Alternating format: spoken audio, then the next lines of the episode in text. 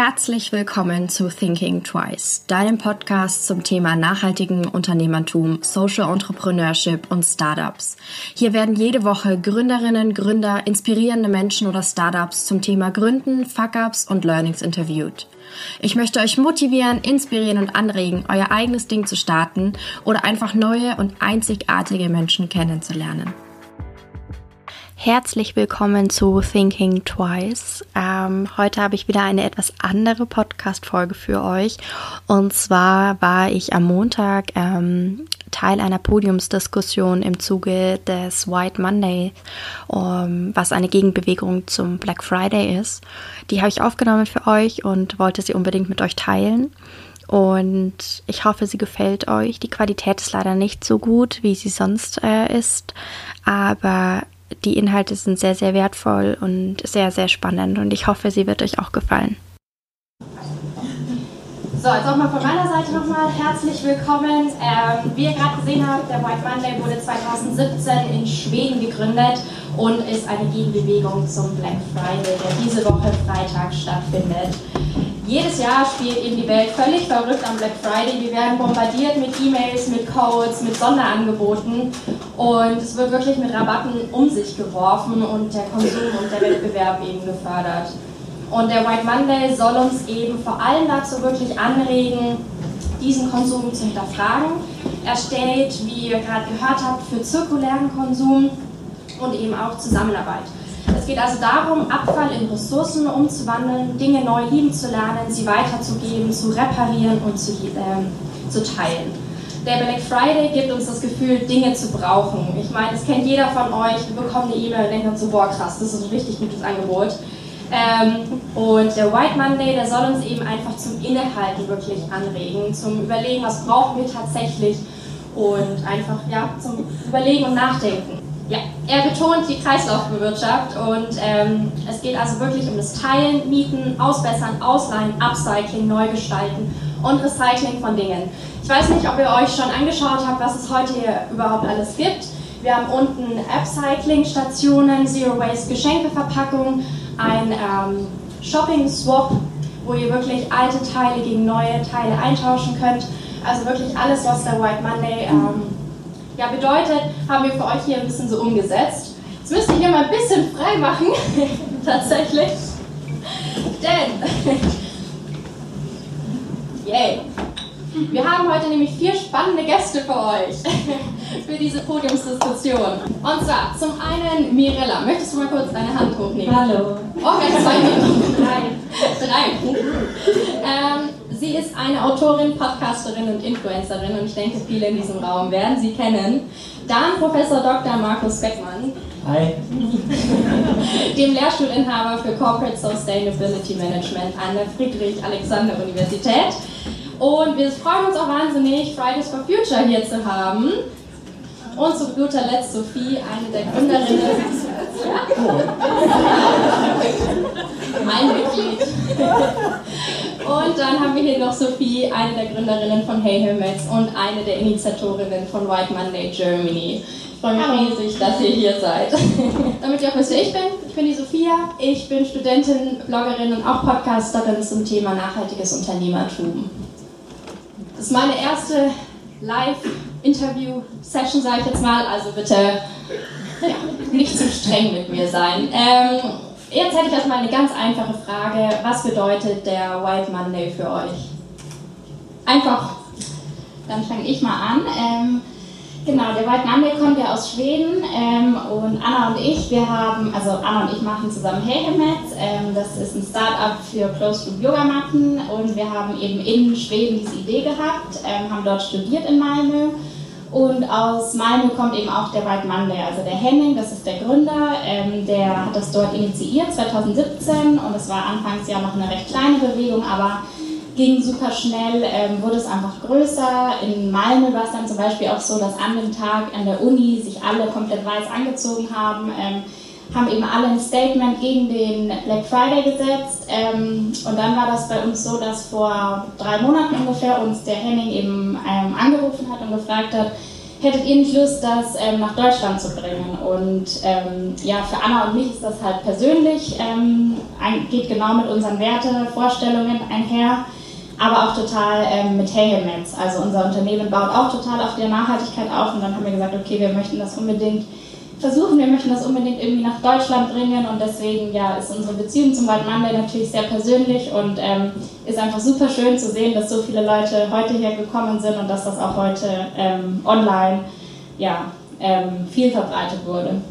Ja, ich finde es wirklich Wahnsinn, was ihr hier auf die Beine gestellt habt, finde ich. ja, also ich habe erst vor kurzem vom White Monday überhaupt gehört, als ich mich mit euch getroffen habe. Wir haben uns so ein bisschen zum Quatschen, Coworken, wie auch immer getroffen. Ich finde es ganz wichtig, dass man gerade auch in Nürnberg ist ja up and coming, würde ich sagen, was das Thema Nachhaltigkeit auch angeht. Und die Szene wird immer größer. Und das freut mich natürlich. Und ich finde es wichtig, dass man sich auch UnternehmerInnen im äh, Nachhaltigkeitssegment irgendwie austauschen. Und das fand ich total spannend, weil ähm, ich es absurd finde, was der Black Friday mittlerweile in Deutschland für ähm, Ausmaße annimmt, obwohl es ja eigentlich gar nichts so mit unserer Kultur oder wie auch immer zu tun hat. Wir feiern eigentlich kein Thanksgiving und so weiter, aber den Black Friday, den nehmen wir natürlich mit. Mittlerweile ist es schon äh, Black Week geworden, Cyber Monday, was es nicht alles gibt. Und ähm, ja, ich glaube, das ist äh, nicht langfristig so machbar, wie wir wirtschaften, wie wir konsumieren und da Alternativen aufzuzeigen und die auch so in der Mitte der Gesellschaft langsam ankommen zu lassen, ist, glaube ich, super wichtig und deswegen fände ich dieses Event sehr spannend. Ja, ich muss sagen, ich habe auch noch nicht so viel vom White Monday gehört. Ähm, nur halt irgendwie den Begriff hatte ich schon mal, glaube ich, in meiner Blase irgendwie mitbekommen, dass es eine Gegenveranstaltung ein bisschen zum Black Friday ist oder ja hauptsächlich eine Gegenveranstaltung zum Black Friday die gleichzeitig eben Alternativen aufzeigt zu diesem möglichst hohen, wie du gerade gesagt hast, quasi schon absurden Konsum. Und genau das ist, glaube ich, unglaublich wichtig.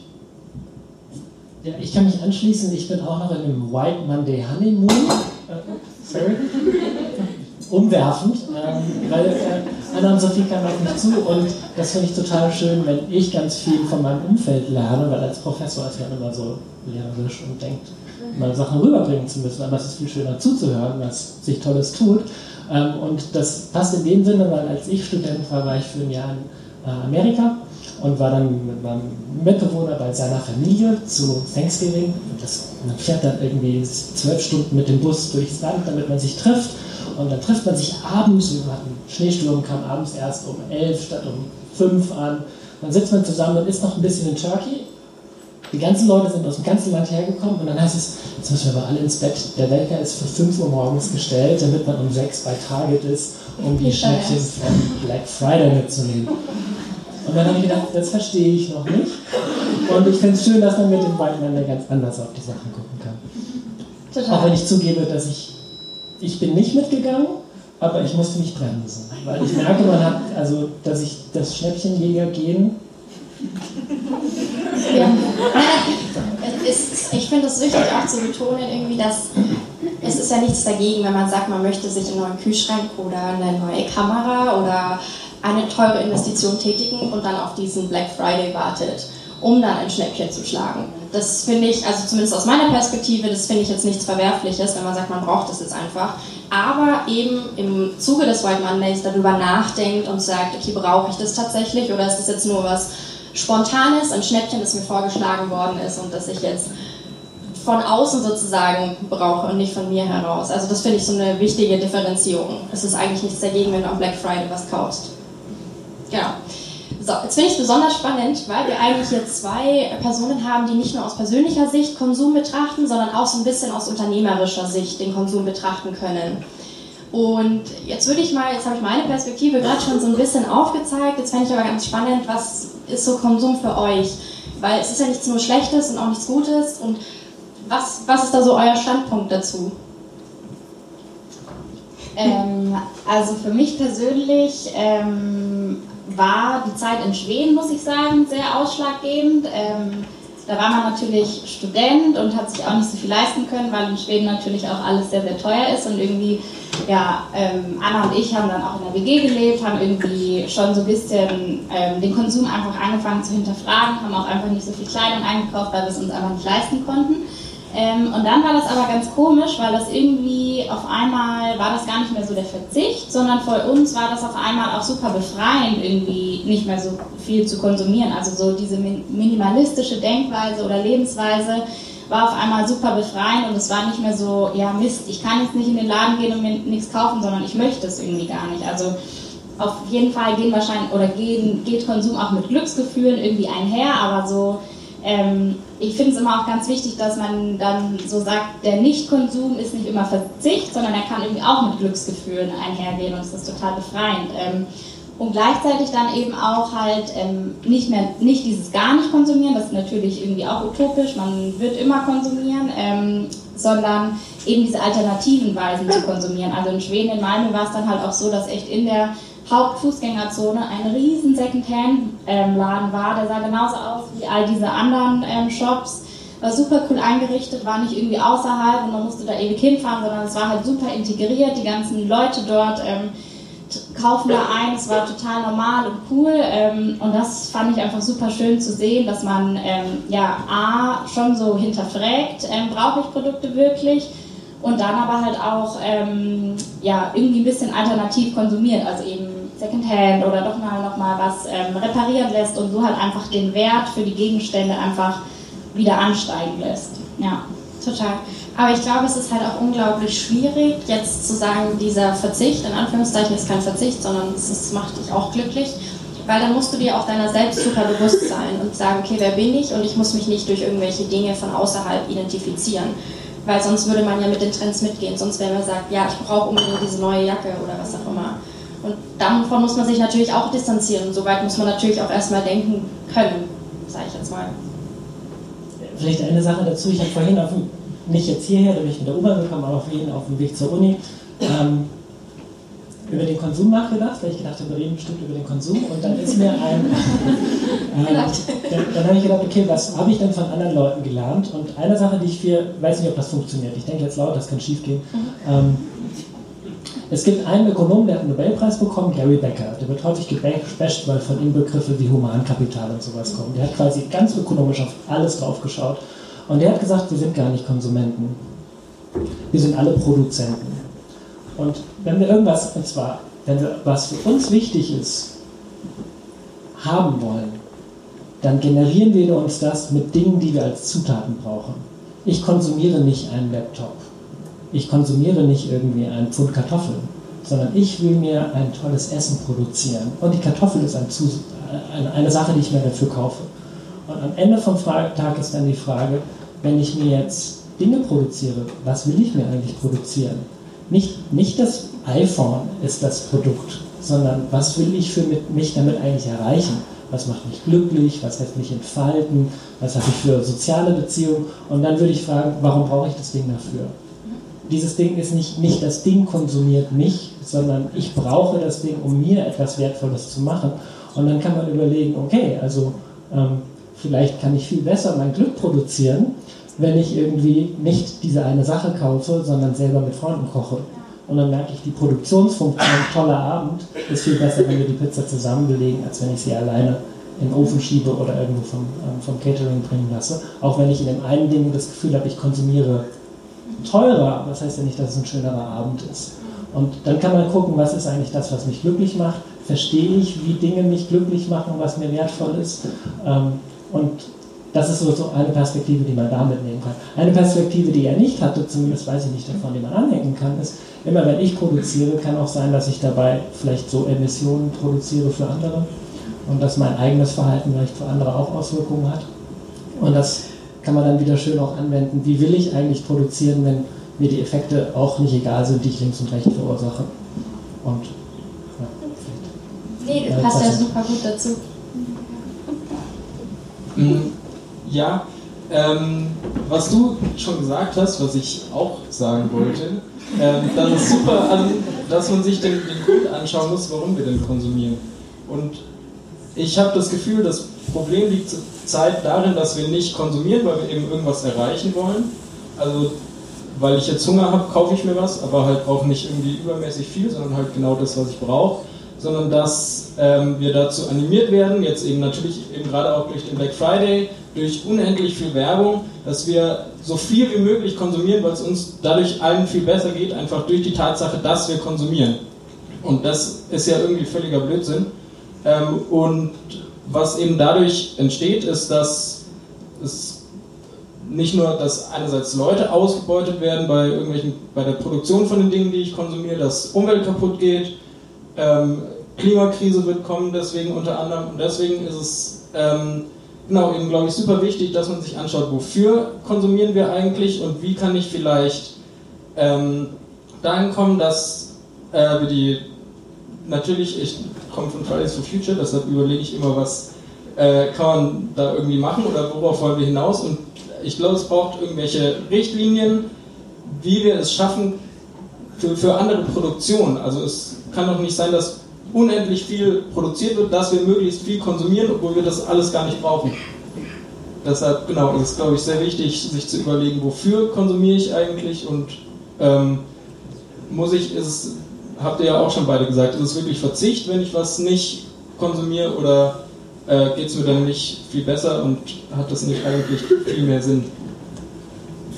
Total. Aber ich finde es eben auch interessant, so was muss ich konsumieren und um das mit dem Produzieren fand ich tatsächlich gar nicht so eine blöde Gedanken irgendwie so. Warum konsumiere ich jetzt ein Ding und was für ein Gefühl produziere ich dann dadurch oder was für eine Zugehörigkeit oder Gefühl, oder Beziehung, Wachstum, ja. Gesundheit. Das sind ja alles Sachen, die vielleicht höherwertig sind als ein Smartphone oder sowas. Definitiv. Und man dann fragen kann, tut es mir wirklich gut, dieses Ding irgendwo rein? Also, ich glaube, das ist eine Diskussion. ja. Das, was die anderen gesagt haben. ja, ich weiß nicht, was soll ich da dazu noch sagen. Also, ja, finde ich gut. ähm, ich finde es ja ganz spannend, dass ähm, jetzt auf einmal so Sachen wie ich repariere meine Jeanshose, statt sie wegzuschmeißen und mir neu zu kaufen. Ich gehe in den Second-Hand-Laden und kaufe mir eine alte Winterjacke statt eine neue in einem Laden. Ähm, auf einmal so richtig hip ist. Man ist ja so richtig cool, wenn man Second-Hand-Sweater anhat, sage ich jetzt mal. Ähm, und da hätte ich jetzt an dich, äh, Fabi, eine Frage. Wie meinst du oder warum meinst du, dass es zu so einem Wertewandel gekommen ist, dass sowas auf einmal jetzt cool ist? Ich meine, du bist jetzt zum Beispiel auch noch ein bisschen eine jüngere Generation. Ähm, nicht, dass wir jetzt alle alt sind, aber was, was ist was meinst du, ist jetzt so, warum ist es dazu gekommen? Hm, ich glaube, dass äh, das sieht man ja jetzt auch eben das letzte Jahr durch Fridays for Future, dass es sehr viele junge Menschen gibt, die sich für Nachhaltigkeit interessieren und sich damit beschäftigen. Ähm, und wenn man sich dann damit beschäftigt, dann kann man quasi nur zu dem Schluss kommen, dass wir eben nachhaltiger leben müssen und dann kommen automatisch so Dinge wie Secondhand auf, glaube ich. Ähm, was ich aber noch als Problem sehe auch, ähm, klar ist das super cool, dass das irgendwie dass es das gibt und dass es auch so eben Kleidertausch gibt, äh, wie es ja heute auch gibt, ähm, oder Secondhand-Läden, aber ich glaube, das ist noch alles viel zu wenig und ich befürchte, wenn nur wir das machen, und freiwillig, dann wird das nichts, weil es gibt noch ganz viele andere Menschen, die tun das im Moment nicht. Und wie gesagt, es gibt, wird so unglaublich viel produziert, was wir eigentlich nicht brauchen. Das könnte man auch erstmal versuchen zu verringern. Ähm, und dann das, was es dann, was wir noch brauchen, dass wir das dann versuchen noch weiter zu verwenden und wieder zu verwenden, weil das das ein zentrales Problem vor allem eben ist, dass es auch überhaupt zu viel gibt. Ja. Aber ich finde, was man da nicht vergessen darf, wo ich letztens mich super damit beschäftigt habe, weil es mich so fasziniert hat, ist so, dass wir jetzt alle hier in so einer Bubble leben und ähm, da, es gibt noch ganz viele andere Menschen, die haben nichts mit Nachhaltigkeit am Hut und das ist auch okay, weil die haben manchmal andere Standpunkte, die haben andere Probleme, die haben gerade andere Fragen in ihrem Leben, die gerade einfach Priorität haben und ähm, dann darf man finde ich es ganz wichtig, das wollte ich hier nur einschieben, hat es nichts dazu tun, dann darf man die nicht verurteilen, weil sie das gerade einfach nicht auf dem Schirm haben, weil es gerade einfach was anderes wichtiger ist in ihrem Leben. Und sie eben keine Zeit haben, durch Kleiderkreise, Momox, Secondhand-Läden zu stöbern, um die Winterjacke für ihr Kind zu suchen, sondern die gehen halt einfach in den H&M und kaufen die Jacke. Und das ist auch völlig in Ordnung, weil die haben halt einfach andere Probleme gerade vielleicht. Ja, ich glaube, das wird aber auch mit der Zeit einfach hoffentlich besser, indem sich halt erstmal weniger Leute, sage ich mal, anfangs muss sich ja irgendwer dafür interessieren und die Nachfrage dafür schaffen und dann passt sich auch das Angebot an. Und ich glaube halt langfristig ist natürlich wichtig, dass die Politik, die Wirtschaft, die Unternehmen und so weiter auch Strukturen schaffen, dass es eben einfacher ist für jeden zugänglich und äh, günstiger und also das ist ja alles, man muss ja diesen Druck auch ausüben und ich verstehe auch, dass da manchmal so, so ein bisschen vielleicht irgendwie eine Wut oder eine Unzufriedenheit mit der jetzigen Situation reinspielt, aber also ich kenne das auch, aber was ja dann im nächsten Schritt passiert, ist ja oft, dass man dann sich so machtlos fühlt und sich denkt, oh, das bringt eh nichts, was ich mache und es ist ich jetzt wieder Fleisch und keine Ahnung. Ähm, aber man, man darf ja nicht vergessen, so dass es ja auch super viel bringt, wenn man einfach so sein Ding macht und das anderen vorlebt. Und das wird nicht jeder, der mit euch im, im Freundeskreis ist, sagen, so okay, ich mache es genau wie du, aber so langfristig denken ja die Leute dann schon drüber nach und verurteilen das vielleicht anfangs noch und sehen dann, also vielleicht doch ganz cool oder ganz einfach umzusetzen und so. Und das bringt ja dann auch was und dann, dann so langsam tröpfelt das so in den Mainstream hoffentlich. Ähm, total, da wollte ich auch, oder kann ich auch noch zu sagen, dass das halt auch so ein Gedanke von White Monday war, ähm, einfach das auch nochmal in die breite Gesellschaft zu bringen oder dass man einfach so Bewegungen wie Fridays for Future oder wie jetzt den White Monday, dass man den einfach ganz toll dafür nutzen kann, dass man das einfach nochmal allen oder versucht, den anderen Menschen auch mitzuteilen. Ähm, beim White Monday ist das zum Beispiel auch so, weil es gerade auch darum ging, das den Menschen irgendwie leichter zugänglich zu machen. Ähm, wir haben ja auch eine White Monday Webseite und da haben wir jetzt auch in verschiedenen Ländern, die mitmachen, irgendwie Norwegen, Schweden, Schweiz, Deutschland, ähm, die Unternehmen auch gesammelt, die zum Beispiel eben so alternative Konsummöglichkeiten anbieten. Und sowas finde ich halt auch super wichtig, weil oft ähm, weiß man es vielleicht auch einfach nicht, hey, okay, hier im Heizhaus zum Beispiel gibt es ein Repair-Café. Ähm, und ich glaube, man braucht da einfach noch so mehr ähm, Angebote, die das einfach alles sammeln. Und bei White Monday kann man jetzt halt zum Beispiel auch schauen, hey cool, ich fahre irgendwie nach Schweden in Urlaub, bin in Stockholm und schau mal, was es da für Möglichkeiten gibt. Ähm, genau, das ist so auch ein Punkt von White Monday, der das halt einfach versucht, weiter in die Gesellschaft zu bringen und irgendwie auch nochmal so ein bisschen zu vereinfachen. Voll. Aber ich finde, was du gesagt hast, super wichtig, dass man es immer vorlebt und auch anderen Menschen erzählt und einfach versucht irgendwie zu ermutigen und auch einfach Wissen weiterzugeben, ohne so ja, mit dem Finger zu zeigen, sage ich jetzt mal, sondern einfach Wissen weiterzugeben. Das finde ich super wichtig. Komm jetzt perfekt. Ich glaube, es braucht aber beides. Es ja, braucht auch die Leute, die ganz, die ganz ich möchte nicht piesacken sein, aber ja. ähm, more power to the other people. Ja, nee, glaube ich auch. Ich glaube, ja, braucht es ganz sicher. Jetzt kommen wir perfekt weiter, weil wir haben hier einen Professor unter uns. Ähm, unser, Sie forschen oder du erforscht äh, ganz viel auch in dem Bereich von unternehmerischer Zusammenarbeit. Und ähm, was für Chancen sind jetzt da in dem Wertewandel, den wir jetzt gerade so ein bisschen angesprochen haben, hin zu diesem Reuse, Repair, Recycle Kontext, also für die Unternehmen? Was für Chancen, aber auch vielleicht was für Risiken sind da? Naja, was ich schon sehe, fangen wir mit dem Wertewandel an.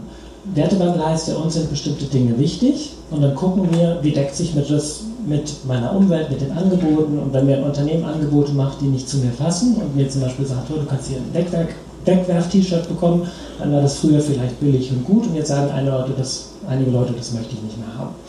Ähm, und Unternehmen sind ja ziemlich gut darin, zu überlegen, können wir Angebote machen, die Leute überzeugen, dass sie bei uns ähm, irgendwie kaufen. Jetzt müssen wir gucken, gibt es zwei Arten von Unternehmen. Ich glaube, es gibt die Bananinchen, das hatten wir am Dienstag, also Unternehmen, die so eine Mischform sind zwischen so einem Hybrid aus zwei Sachen. Auf der einen Seite am Markt orientiert, die wollen erfolgreich sein, die wollen aber auch die, irgendeinen Beitrag leisten, dass der Welt besser geht. Ähm, dann gibt es aber auch andere Unternehmen, die sehen sich ganz hart im Wettbewerb und die gucken, wie kann ich denn wenn meine Konkurrenten irgendwie erfolgreicher sind und besser an der Börse notiert sind und mich am Ende aufkaufen, wie kann ich denn bestehen? Und ähm, worauf ich hinaus will, ist zu sagen, für Unternehmen macht es einen Riesenunterschied, ob ich ein Stück weit in der Nische bin und sagen kann, da gibt es, also ich glaube, hier sind wir, du hast ja selber so ein bisschen was, so ein bisschen in der Blase. Jetzt auch im Positiven, ich fühle mich sehr wohl in der Blase, aber ich glaube, nicht alle Leute da draußen haben die ähnlichen Präferenzen und den Markt Monday in ähnlicher Form. Und gleichzeitig kann man sagen, naja, so eine Blase kann ja ein Ort sein, an dem sich Alternativen entwickeln. Und wo Unternehmen hingehen und sagen, ich habe ein Produkt, das hat vielleicht nicht all diese tollen Top-Höchstleistungen, die, die, du hast, aber die du vielleicht auch gar nicht brauchst, die du beim anderen Produkt hast. Aber es ist nachhaltig, es ist fair, du fühlst dich gut damit, es hält länger. Und können der in, in dieser Blase dann in einem geschützten Raum Alternativen entwickeln. Und diese Alternativen sind Nadelstiche für die anderen Unternehmen. Die bewegen sich ein bisschen. Also auch bei H&M kann man seine Klamotten zurückbringen. Was sie damit machen, ist nochmal eine andere Geschichte. Aber die sehen, sie müssen jetzt Antworten geben. Und ich glaube, da bewegen sich Unternehmen ein Stück weit. Was ich nicht sehe, ist, dass wir durch diesen Wertewandel aus der Blase einen kompletten Systemwandel hinkriegen, ohne über Bande zu gehen, das System in den Punkten, wo es nicht funktioniert, tatsächlich zu verbessern. Weil, glaube ich, vieles in dem, in dem marktwirtschaftlichen System ist, es ist billiger. Also, mir ist vorhin das, der Pulli hier eingerissen. Ne? Jetzt muss ich zum ähm, Schreiner, also ich kann nicht, also das soll ja so auch Schneider gehen. Ich, Schneider, Schneider. fängt schon an, der fängt schon an. Ich muss jemanden finden, der mir mit meiner Inkompetenz hilft und ähm, mir, mir, mir hilft, weil ich das gerne reparieren lassen würde. Mir gefällt es mir. Ähm, und gleichzeitig sehe ich dann, im Zweifelsfall ist es woanders super billig, was Neues zu kriegen. Da sagen die Preise aber nicht die ökologische Wahrheit. Da steckt nicht der Wasserverbrauch drin, da steckt nicht irgendwie ähm, Pestizideinsatz drin und so weiter. Und da muss man am Ende gucken, wie können aus der Blase im positiven, aus dem geschützten Raum Alternativen kommen, die sagen, es geht auch anders und es funktioniert auch und die Leute müssen nicht nackt rumlaufen, wenn man irgendwie jetzt mal auf faire Klamotten kauft, schaut, und dann kann man sagen, okay, wir müssen jetzt das System so verändern, dass die, die nicht quasi die Chance oder nicht das Vergnügen haben, die schöne Situation, dass alle ihre Kunden schon so ticken wie die meisten hier im Raum, dass die sagen können, ich gehe jetzt trotzdem in die Richtung, ich bin jetzt vielleicht ein Discounter, der billig ist. Wenn ich jetzt irgendwie die Preise ein Tick weiter höhe, um faire Löhne in der Supply Chain zu zahlen, dann rennen mir vielleicht die Leute weg. Aber wir können vielleicht gemeinsam zeigen, es kann auch funktionieren und wenn wir gemeinsame Standards setzen und alle mitmachen, dann muss es auch gar nicht so schlimm und teuer sein, sondern es kann für alle Spaß machen. Ähm, also ein Wechselspiel zwischen den Vorreitern, die in der Blase vielleicht auch positiv formuliert, die ähm, einfach sagen, es gibt Alternativen und dann gucken, was kann man direkt über Wertewandel irgendwie diffundieren und wo muss man auch sagen, da müssen wir das System ein Stück weit ändern und ähm, die anderen so lange piesacken, bis sie es auch als wichtig empfinden. Das heißt, die Initiative kommt jetzt dann eher von den Unternehmen in der positiven Sicht aus unserer Blase raus. Oder ja. was können wir da jetzt als, auch als Konsumenten machen? Um ja, es gibt Vorreiter. Es gibt, es gibt ja ganz viele Vorreiter. Also jetzt zum Beispiel Black Friday. Ähm, da hatte Patagonia zum Beispiel schon vor vielen Jahren mal in der New York Times am Freitag, also an dem Black Friday in der New York Times, eine einseitige Anzeige: Don't buy this jacket. War ziemlich gut. Kauf diese Jacke nicht. Nur wenn du sie brauchst. Und wenn du sie brauchst, was brauchst du? Soll die langlebig sein und so weiter. Und der Effekt bei Patagonia war, dass deren Sales am Ende hochgegangen sind was sie nicht unbedingt wollten. Also die haben es gerne mitgenommen. Haben, aber zumindest gibt ein Interview, wo sie sagen, das hat uns gefreut. Aber wir wollten wirklich sagen, wir wollen Produkte verkaufen, die die Menschen wirklich haben wollen, mit denen sie wirklich glücklich sind. So. Und dann kann man sagen, wir reflektieren das jetzt mal. Und was ich interessant finde, ich habe jetzt durch White Monday sensibilisiert, in den letzten Tagen so viele kritische Sachen über den Black Friday gesehen wo die Verbraucherschützer sagen, da werden ganz viele Sachen jetzt untergejubelt, die eigentlich B-Ware ist oder die irgendwie nicht die gleiche Ausstattung hat. Und die Konsumenten sollen total kritisch sein. Und ich glaube, diese Kritik und ein souveräner, mündiger Konsum, der kommt dadurch, dass man auch zeigt, es gibt Alternativen. Und da gibt es ganz viele Unternehmen, wo man sagen kann, hey, die sind super da, die möchte ich unterstützen. Und das sind so die kleinen Davids, die die Goliaths vor sich hertreiben. Und manchmal ist das Level Playing Field aber nicht level, da ist ein Spielfeld, wo der Goliath draufhauen kann, dann muss man die David sagen, okay, jetzt gehen wir zum Schiedsrichter und sagen, so, ähm, gleiche Regeln für alle. Ich möchte auch noch was sagen, wie man meiner Meinung nach sehr gut äh, als Konsument oder als einfacher Mensch äh, was verändern kann. Und zwar nicht nur im Konsum, sondern ich glaube, dass es einfach auch tatsächlich, also du hast ja auch gesagt, es wird nicht alles aus unserer Blase über den Wertewandel funktionieren wir brauchen auch definitiv politische Richtlinien.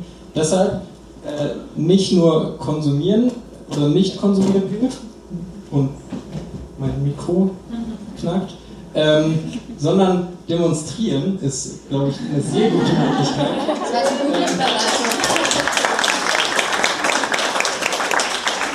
Auch weil eben, wie du auch vorhin schon angesprochen hast, wir sind hier in einer kompletten Blase irgendwie und es gibt viele Menschen, entweder interessieren sie sich noch, entweder noch nicht oder gar nicht dafür, oder sie haben einfach nicht die Lebensrealität, in der das funktioniert.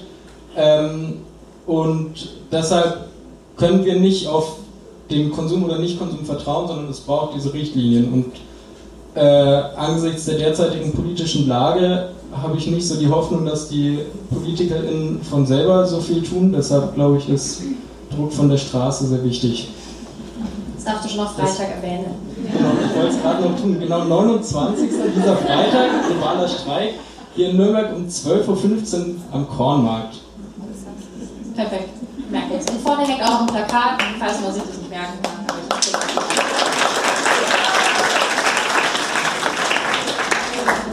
Ich fand es ja super, dass du Patagonia angesprochen hast, ähm, weil ich eben auch ganz spannend finde, wie Unternehmen damit umgehen, mit diesem Standpunkt, okay, ich bin ein Unternehmen, ich möchte ja was verkaufen, das heißt, ich möchte ja eigentlich, dass meine Kunden konsumieren, aber andererseits möchte ich natürlich auch irgendwie der Erde nicht schaden.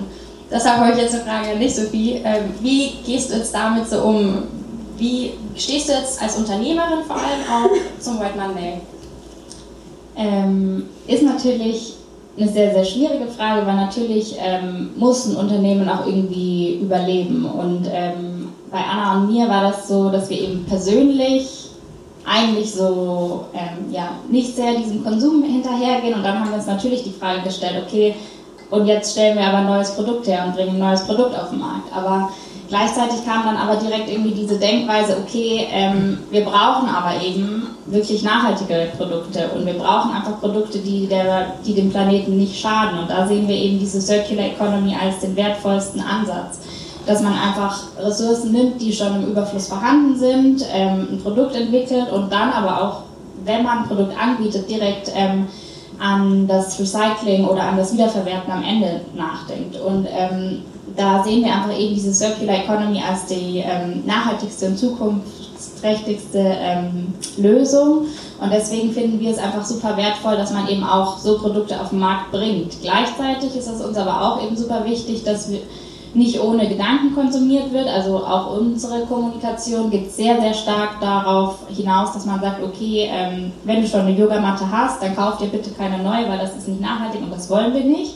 Ähm, wenn man dann wieder natürlich ökonomisch und wirtschaftlich denkt, denkt man sich, ja, okay, eigentlich bräuchte man schon vielleicht doch nochmal mehr Einnahmen, aber das können wir eben einfach nicht mit unserem Gewissen vereinbaren und das können wir auch nicht mit Hey Himmels vereinbaren. Und deswegen ähm, kommunizieren wir das auch ganz offen und wenn uns jemand da irgendwie so eine Frage stellt, dann sagen wir das, okay, nutzt deine alte Yogamatte so lange wie es geht, weil das ist einfach am ähm, nachhaltigsten oder spende sie vielleicht an irgendwie eine soziale Initiative. Ähm, wir hatten zum Beispiel in der Produktentwicklung ein paar Matten übrig und haben dann auch überlegt, ähm, wir hatten das Recycling schon getestet, also das hat alles geklappt ähm, und die waren eben noch super gut und dann haben wir halt mal überlegt, okay, wer kann denn diese Yogamatte vielleicht noch brauchen? Wir sind dann irgendwie zufällig mit einem Obdachlosenheim ins Gespräch gekommen und haben einfach mal gefragt, okay, könntet ihr die brauchen? Und dann kam da ein Feedback ähm, und die meinten, es ist super wertvoll, man denkt irgendwie nicht direkt an sowas, sondern aber eben so eine Decke oder eine Unterlage, wo Menschen ohne Obdach drauf schlafen können, ist eben super wertvoll. Und dann haben wir die Matten zum Beispiel dahin gespendet. Also Genau, für Hey Hey ist das eben so der Kern, diese Nachhaltigkeit ist ähm, der Kern. Jede Entscheidung, die wir irgendwie treffen müssen, ähm, evaluieren wir danach und ähm, dann versuchen wir aber natürlich gleichzeitig irgendwie unsere Macht, sage ich mal, oder unser, was wir vermitteln können, dass man das eben dafür nutzt, dass man Menschen irgendwie darüber aufklärt und dass wenn sie dann eben was kaufen, dass wenn sie diese äh, Kaufentscheidung getroffen haben, dass sie dann halt auch die Möglichkeit haben, was wirklich Nachhaltiges zu kaufen, weil zum Beispiel beim Stand der Yogamatten ist halt echt bis dahin so war, also Anna und ich hatten irgendwie diese Idee, beziehungsweise wir haben uns eigentlich ertappt gefühlt und wir wollten eben eine richtig nachhaltige Yogamatte kaufen, haben dann recherchiert und es gab halt einfach nichts auf dem Markt. Es gab Unternehmen, die vielleicht gesagt haben, sie sind nachhaltig, wenn man da aber mal tiefer recherchiert, hat man ganz schnell gemerkt, okay, die sind aber nicht wirklich nachhaltig. Das ist irgendwie Greenwashing oder ähm, da werden Kautschukplantagen, ähm, da werden Regenwälder abgeholzt, ähm, um so eine Matte in Asien herzustellen mit schwierigen Arbeitsbedingungen. Und dann haben wir halt gesagt, okay, es braucht eben auch diese Unternehmen einfach, die den Konsumenten die Möglichkeit bieten, wirklich nachhaltig zu konsumieren. Ja. Voll. Aber ich finde es auch cool, dass ihr wirklich schon ab Anfang an sozusagen ja diesen Kreislauf darstellt dem Kunden, dass er wirklich die Möglichkeit hat, dass er jetzt nicht nur eine Matte kauft, die nachhaltig produziert ist, wo keine Rohstoffe verwendet worden sind, also keine neuen Rohstoffe verwendet worden sind, sondern eben auch sagt, okay, was könnt ihr danach machen? mit diesen Matten. Und ähm, was du eben gesagt hast, auch, dass man sich sonst in anderen Unternehmen muss man sich ja auch super schlau machen und reinlesen, okay, sind die wirklich nachhaltig, diese Unternehmen? Und wenn man das dann auch transparent darlegt, wie ihr, und dann aber auch noch die Reichweite, die ihr habt, irgendwie auch nutzt, um, sage ich jetzt mal, so Aufklärung zu betreiben. Das mit den Obdachlosen zum Beispiel habt ihr super auf Social Media mit äh, begleitet und wirklich auch Aufklärung in Nürnberg fand ich das total spannend, das irgendwie zu sehen, was ihr da geschafft habt. Ähm, und das finde ich eben auch so eine wirkliche Verantwortung von den Unternehmen. Hm. Jetzt habe ich perfekt nach Social Media ähm, übergeleitet. und zwar, ähm, weil ich finde es nämlich super spannend, wie wir berieselt werden und äh, bestürmt werden von Social Media mit Werbung und mit, sorry, mit Influencern. Ähm, ähm, was aber natürlich auch interessant ist, weil du bist ja nachhaltig orientiert und wie gehst du jetzt damit um mit diesem Zwiespalt, dass du natürlich, du möchtest natürlich irgendwie auch, nicht du möchtest, aber du musst ja natürlich auch irgendwas verdienen und wie, was, wie gehst du mit diesen Zwiespalt ein bisschen um? Also wie nutzt du deine, deine Reichweite, irgendwie so den nachhaltigen Gedanken weiterzubringen? Ja, es ist natürlich, es fühlt sich immer wie ein Spagat an, ähm, einfach weil meine Einnahmenquellen ja runtergebrochen Werbeeinnahmequellen sind. Also es ist ja nicht immer nur, dass ich mit einer Firma eine Kooperation eingehe und darüber Werbung mache, sondern über meine YouTube-Videos verdiene ich Werbung, äh, Geld, weil Werbung geschalten wird. Ja, da, so ist es halt. Ähm, und was, was ich mir dann halt überlegen kann als Influencer ist, wenn ich die Wahl habe, mit Unternehmen zusammenzuarbeiten, ähm, wofür nutze ich meine Reichweite, wofür möchte ich stehen und was möchte ich unterstützen und was halt nicht.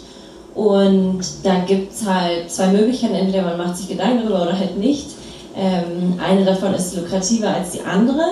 Ähm, aber natürlich, äh, wenn man sowas auch langfristig machen möchte, so wie ich das mir auch wünsche, dann glaube ich, ist es schon wichtig, auch irgendwie Werte mit reinzubringen und Vorstellungen und Moral und all solche Sachen.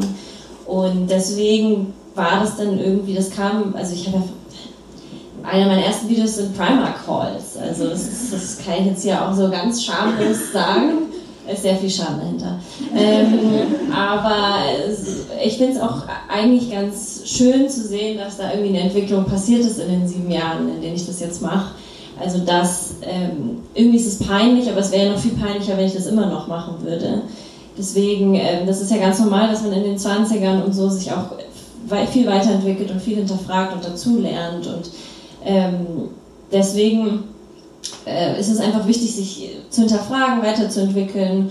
Und damit fühle ich mich jetzt eigentlich aktuell sehr wohl. Also ich kann mit dem immer, also ich kann immer noch gut von dem leben, was ich mache. Ich glaube, es könnte immer noch besser sein und immer noch nachhaltiger und immer noch äh, weniger auf Konsum orientiert. Aber ähm, so muss ich ja auch gucken, wie ich das so alles hinbekomme. Also ich bin ja da auch, äh, würde ich sagen, es gibt ganz viele tolle andere Influencer im Bereich Nachhaltigkeit, aber ähm, gerade auch mit einer richtig großen Reichweite, sage ich jetzt mal, ist es dann auch echt schwierig, äh, auch sich so da zu positionieren, weil man auf der einen Seite super viel kritisiert wird, super viele Augen schauen auf einen man kann es nie allen recht machen. Und auf der anderen Seite auch sind da Unternehmen mit sehr, sehr viel Geld, ähm, wo man dann halt auch Nein äh, sagen muss und das auch lernen muss und einfach auch so, ich habe das ja nicht gelernt in dem Sinne, wie verhandle ich und äh, wie viel bin ich wert und all solche Sachen. Und das ist halt irgendwie ein Prozess, den ich gerade so durchmache, aber ja, ich, also aktuell ist glaube ich ganz okay, so wie es läuft. Ich habe schon.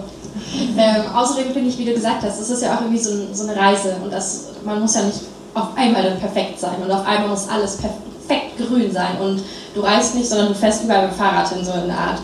Ähm, von daher ist es ja immer kann sich ja nur verbessern. Jetzt. Das war jetzt auch schon meine letzte Frage tatsächlich. Ähm, wenn ihr später noch Fragen habt, ähm, wir sind immer da, oder nicht ich, also ich bin da, aber ich habe eher Fragen an Sie. Ähm, von daher, die sind immer noch da und laufen einfach um, unten rum. Hier gibt es jetzt Essen, wenn ihr euch schon bedient habt, könnt ihr euch gerne nochmal bedienen aus äh, geretteten Essen. Unten äh, findet die Kleidertauschparty statt. Ich, vielleicht haben wir ein paar von euch Sachen mitgebracht, die sie gerne eintauschen würden. Das Repair Café ist unten gerade und dann noch Zero Waste Geschenke einpacken. Und ich bedanke mich, dass ihr da wart alle und es war super, super spannend. Ich hoffe für euch auch. Ich hoffe, dir hat diese Folge gefallen. Wenn ja, erzähle es gerne weiter an andere wundervolle Menschen, Freunde, Familie und lass es sie wissen. Du kannst mich auch sehr gerne bewerten und dann freue ich mich aufs nächste Mal.